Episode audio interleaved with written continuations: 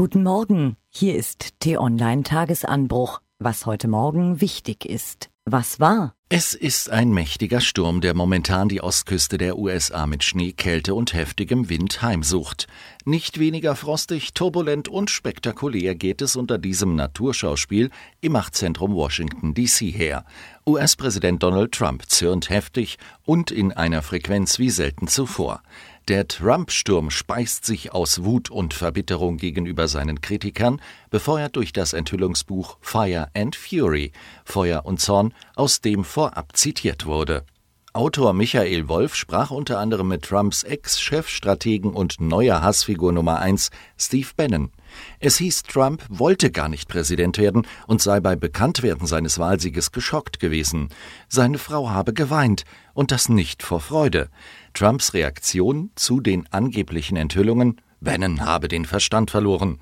Am Abend wurde bekannt, dass der US-Präsident die Veröffentlichung von Fire and Fury verbieten lassen will. Doch was steckt politisch hinter dem gereizten Gepoltere? Es wird wohl Trumps wichtigstes Amtsjahr, dessen Gelingen sich an drei Dingen festmachen dürfte. Welche das sind, lesen Sie in einer starken Analyse auf t-online.de.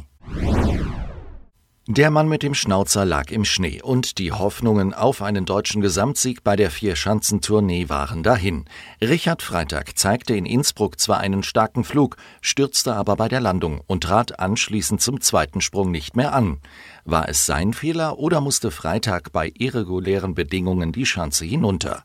Bundestrainer Werner Schuster war nach dem Ausfall seines Topathleten stinksauer auf die Jury. Da spielt man mit der Gesundheit unserer Athleten. Jetzt müssen wir weiter auf den nächsten deutschen Tourneesieg seit 2001-2002 durch Sven Hannawald warten. Rund eine Million Tonnen deutschen Plastikmüll hat China im vergangenen Jahr importiert. Doch damit soll Schluss sein. Nun drohen Schockwellen rund um den Globus, weil auch andere Länder betroffen sind. Doch sollten wir nicht lieber unsere aus den Augen, aus dem Sinn Mentalität ablegen und einfach weniger Müll produzieren? Was steht an? Da ist es schon wieder vorbei mit der Harmonie, die uns die Spitzen von CDU, CSU und SPD nach ihrem Treffen am Mittwoch glauben machen wollten. CSU-Chef Seehofer bekräftigte zwar, dass er persönlich alles dafür tun will, dass die Koalition zustande kommt, schränkte aber ein.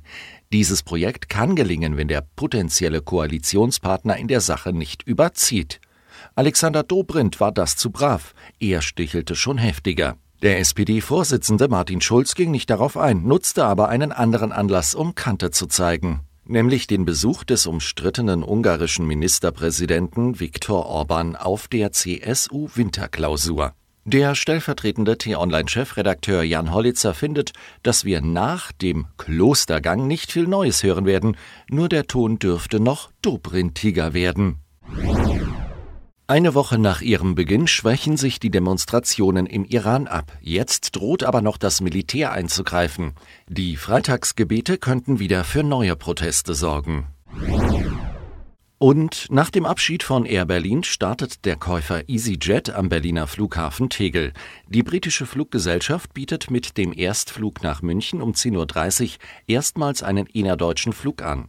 Ab Sonntag fliegt EasyJet ab Tegel 19 Ziele in Europa an, davon vier in Deutschland. Die Airline verstärkt damit den Wettbewerb mit der Lufthansa-Tochter Eurowings. Was lesen? Schwarzfahren keine Straftat mehr? Allein in Berlin beschäftigt sich die Justiz jährlich mit 40.000 Schwarzfahrten. Der Deutsche Richterbund stellt deren Wertung als Straftatbestand in Frage. Bei der Personalknappheit in der Justiz passen die Dinge da nicht zusammen.